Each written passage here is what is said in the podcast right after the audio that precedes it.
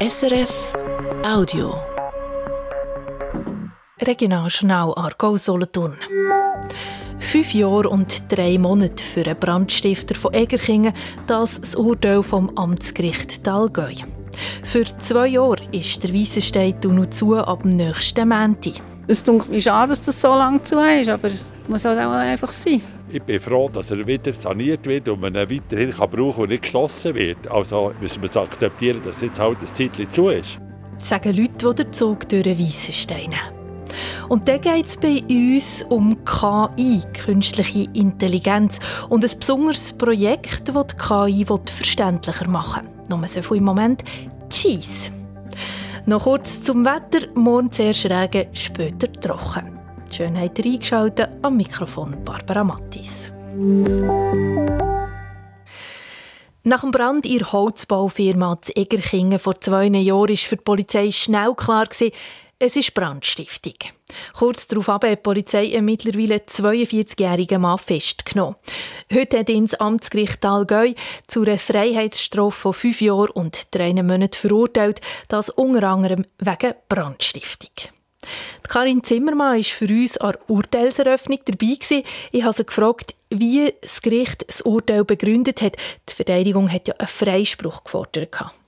Die Verteidigerin die hat gesagt, dass man nicht beweisen können, dass der Mann den Brand geleitet hat und für Haufen andere Delikte verantwortlich sei. Das Gericht hat das aber nicht so gesehen. Beim Brand, dem schlimmsten Delikt, ist der 42-jährige Mann kurz bevor der Brand ausgebrochen ist, gefilmt worden, wie er über einen Haken steigt, später dann wieder zurück. Das Video haben wir sehr genau angeschaut. Die spezielle Gangart vom Täter und Frisur passen. Dazu käme, als wir bei ihm daheim einen Bunsenbrenner gefunden haben, der auch gebraucht wurde, um das Feuer zu legen. Und auch Kleider, die er hier angehabt hat, man gefunden.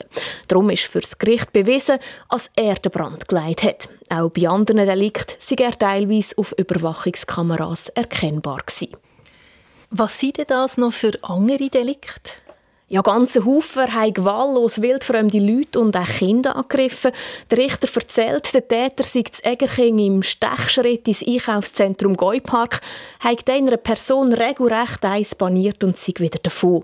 Er soll das Auto Pneu aufgeschlitzt und die Nachbarn und Unbekannte droht haben. Wo der 42-Jährige in Haft war, hat es im Raum Egerkingen keine so Vorfälle gegeben. Erst nachher wieder, wo er draus war. In einem kleinen Punkt vor Sachbeschädigung ist er freigesprochen worden, weil zu wenig Beweise herum sind. Kann man denn sagen, wieso dass der Mann den Brand gelegt und die Pneu aufgeschlitzt hat? Ja, das ist das grosse Fragezeichen, wo auch nach dem Prozess zu Baustelle bleibt. Der 42-Jährige streitet ab, als er die Taten begangen hat. Er hat vor Gericht und auch beim Gutachter keine Aussagen gemacht. Der Richter hat betont, dass er auch keine Reue gezeigt hat, was für die Strafzumessung erschwerend dazu sei. Das ist jetzt das erste instanzliche Urteil. Der Brandstifter muss fünf Jahre und drei Monate ins Gefängnis. Muss er auch eine Therapie machen?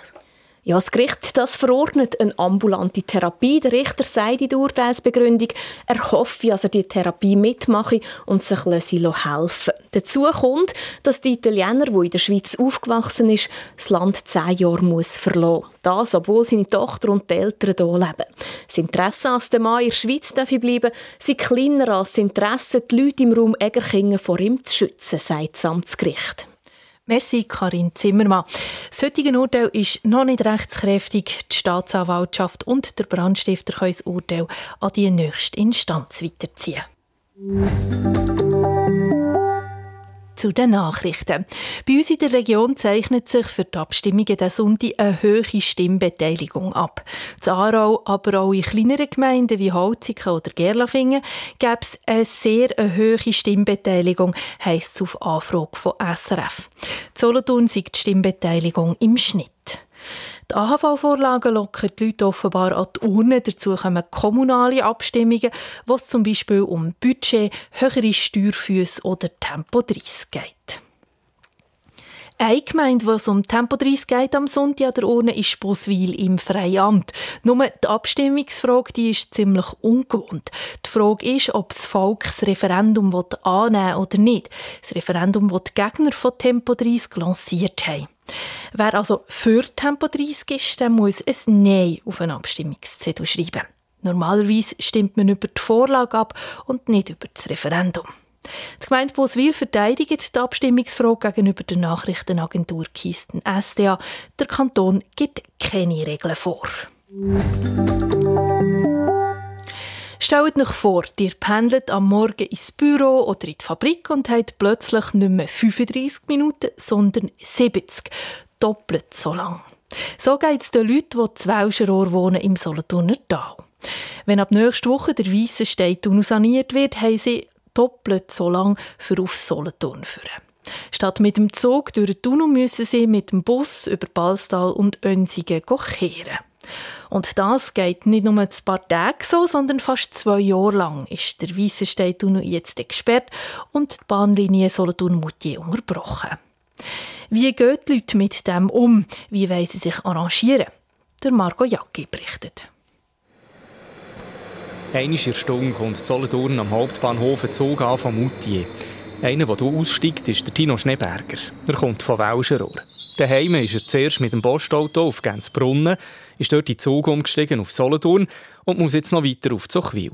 Ich arbeite in der Post als Konstrukteur bei der Lehre und darum ist es sehr gäbig, wenn ich so hier anreisen kann. Nämlich mit dem Zug durch den Weissenstein-Tunnel. Ab dem Ende ist das nicht mehr möglich.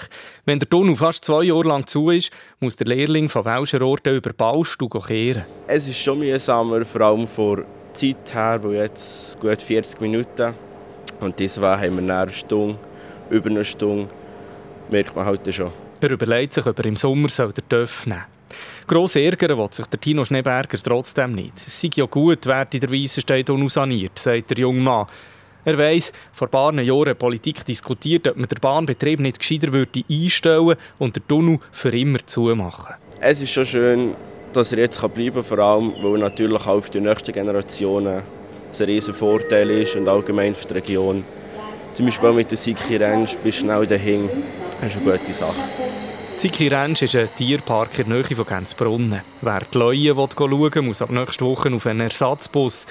Einer, der das zu spüren bekommt, ist der Redi Flori von Lomiswil. Wenn man natürlich äh, in die Zoo will, auf Gremien, dann muss man äh, natürlich entweder über Biel kehren, Biel zurück und äh, sonst über Önsigen baust du dort natürlich.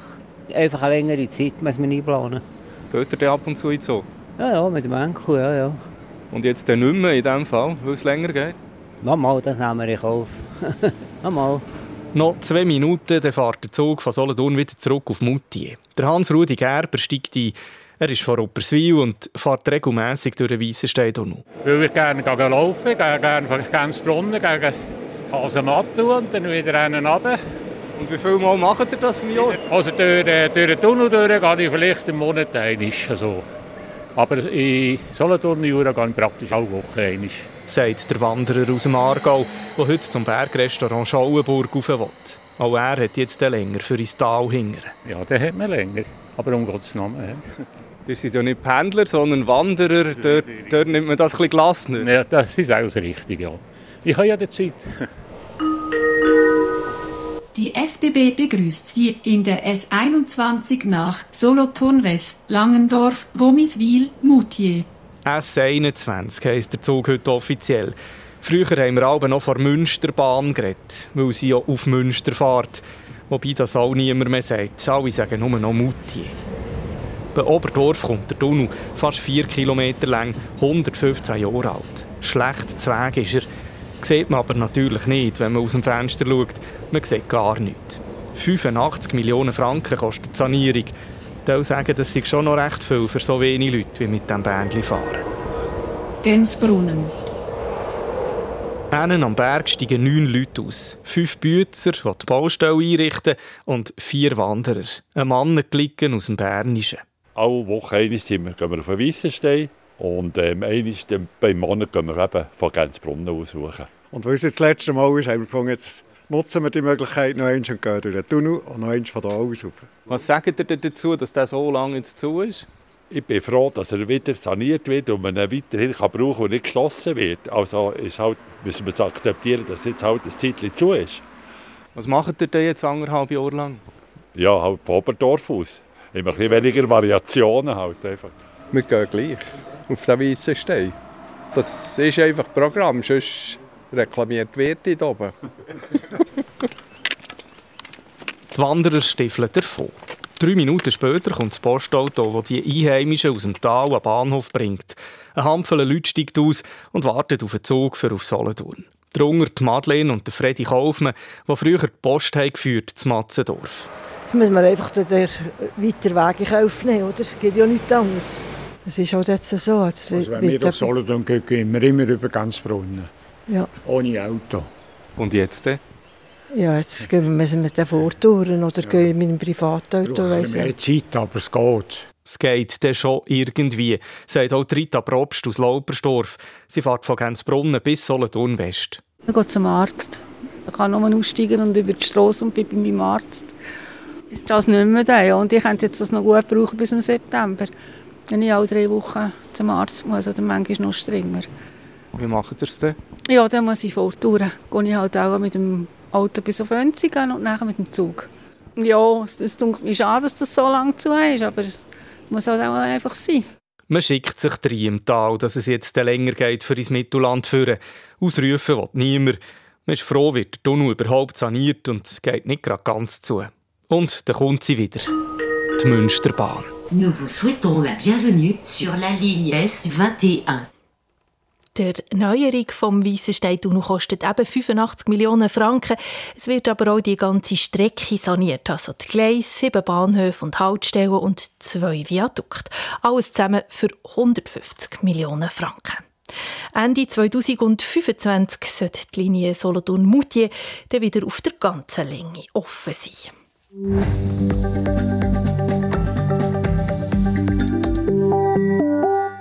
Das ist SRF 1 mit dem Regionalschnau Argo Solothurn. 18 Minuten ist es 6 Angst vor Jobverlust, Kontrollverlust oder vor der Apokalypse wie aus einem Science-Fiction-Film. Nicht alle diese Szenarien sind gleich realistisch, aber der Begriff KI, künstliche Intelligenz, löst bei vielen Menschen Ängste aus. Wie kann man die Ängste überwinden und gleichzeitig mehr über die künstliche Intelligenz erfahren? Für eine Gruppe von Wissenschaftlern ist die Antwort einfach. Mit einem speziellen Selfie. Der Ralf Heiniger. Wir sind in Dingen und wir tauchen in die Enter-Technik-Welt Solothurn.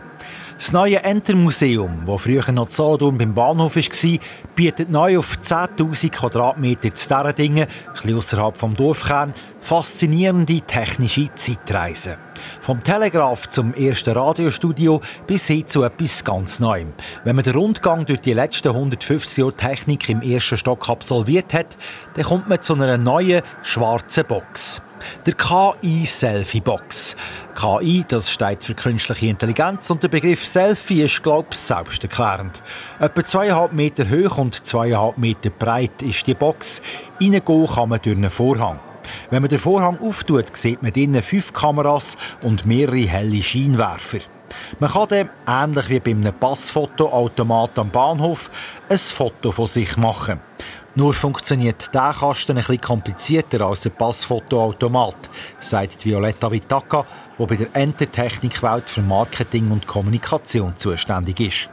Das Bild wird hier nämlich von künstlicher Intelligenz bearbeitet. Sie macht das, indem sie ein 3D-Modell berechnet von der Person, die das Foto macht. Das heißt, die Fotos werden aus ganz vielen verschiedenen Winkeln aufgenommen das wird an einen Server geschickt. Der Server berechnet dann ein 3D-Modell von dieser Person, also modelliert das.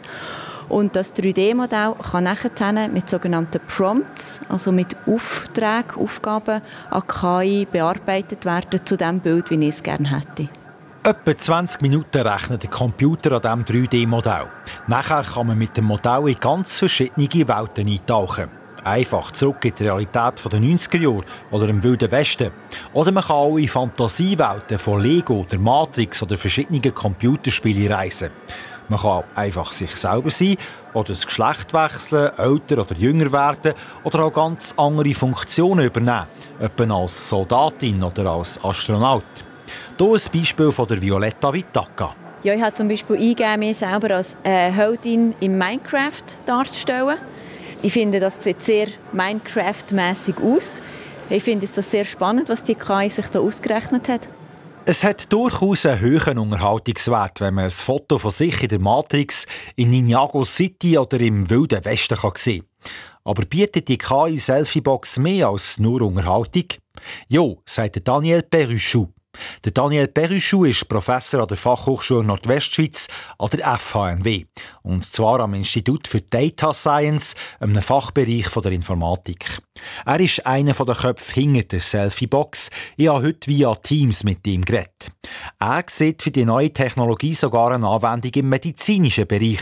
Denn wenn es zum Beispiel darum geht, verschiedene Körperteile ganz genau zu durchleuchten. Und zwar kann man eine Art wie Bildübersetzungen machen. Man kann MRI-Bilder in Verbindung bringen mit Computertomographie-Bildern von Menschen. Und der Vorteil ist, dass wenn man kein Computertomographie-Bild machen muss und stattdessen ein MRI-Bild machen kann, dann ist die Strahlenbelastung für die Patienten stark reduziert. Die Medizin sei aber nur eine in Zukunft allenfalls mögliche Anwendung für die Technologie, sagt Daniel Perichou. Es gäbe noch viele weitere. Sein Ziel war für die Entertechnikwelt etwas zu schaffen, das attraktiv ist, eine gewisse gesellschaftliche Relevanz hat und in die Zukunft soll schauen Und natürlich soll die Selfiebox Besucherinnen und Besucher vom Museum auch am Thema KI näher bringen und allenfalls auch Ängste abbauen. Trotz modernster Technik, manchmal stimmt das Bild, das rauskommt, aber irgendwie doch nicht. Sei es zum Beispiel wegen Haar oder Augenfarbe oder manchmal werden auch Frauen mit Bart dargestellt. Das zeigt die Problematik, die in dieser Technologie drin steht, aber ein ganz einfaches Beispiel. Es zeigt auch, was die Möglichkeiten sind. Und im spielerischen Umgang kann man doch erfahren, was man sich vorstellen muss und was es könnte sein. Das achte Hochheitsspezialisten von der FHNW etwa ein halbes Jahr an der KI Selfie-Box geschafft, mit einem Budget von rund 50.000 Franken. Was dabei herausgekommen ist, sei nicht einfach ein Luxusfotoapparat, betont der Professor. Die KI Selfie-Box sei ein generatives Modell. Das heisst, wenn Sie auf den Knopf drücken, dann werden Bilder entstehen und beim nächsten Knopfdruck sind die Bilder aber ziemlich anders. Im Hintergrund hat das Modell gelernt, was zum Beispiel ein Vogel oder ein Hund ist. Aber Art und die spezielle Form vom Vogel oder vom Hund in dieser Analogie, die kommt immer wieder anders raus. Zurück in der Entertechnikwelt zu diesen Dingen. Hier freut sich das Museumsteam über die neueste Perle in der Ausstellung. Die KI-Selfie-Box passe sehr gut in die Entertechnikwelt, sagt Violetta Vitaka weil das Museum die Leute dort abholen wo sie sind. Und schließlich haben jede und jeder schon irgendwelche Erfahrungen mit Selfies gemacht. Das Ziel ist, die Leute an die Thematik KI herzuführen. Es geht kein Tag, wo man nicht irgendeine Schlagzeile zu diesem Thema liest. Und es ist in aller Munde. Alle Leute denken darüber nach, reden miteinander darüber. Und unsere Aufgabe ist es, Wissen zu vermitteln. Wissen darüber, was künstliche Intelligenz ist, was sie kann, aber auch, was sie eben nicht kann. Auf diese Art könnte man dann vielleicht via KI-Selfie-Box auch gewisse Ängste abbauen, die die Menschen vielleicht im Zusammenhang mit dieser neuen Technologie haben. Man müsste die Ängste, wie eben Jobverlust oder Kontrollverlust, auf jeden Fall ernst nehmen, sagt Violetta Vitaka. Aber das ist aber auch ein Phänomen, das man ganz gut kennt.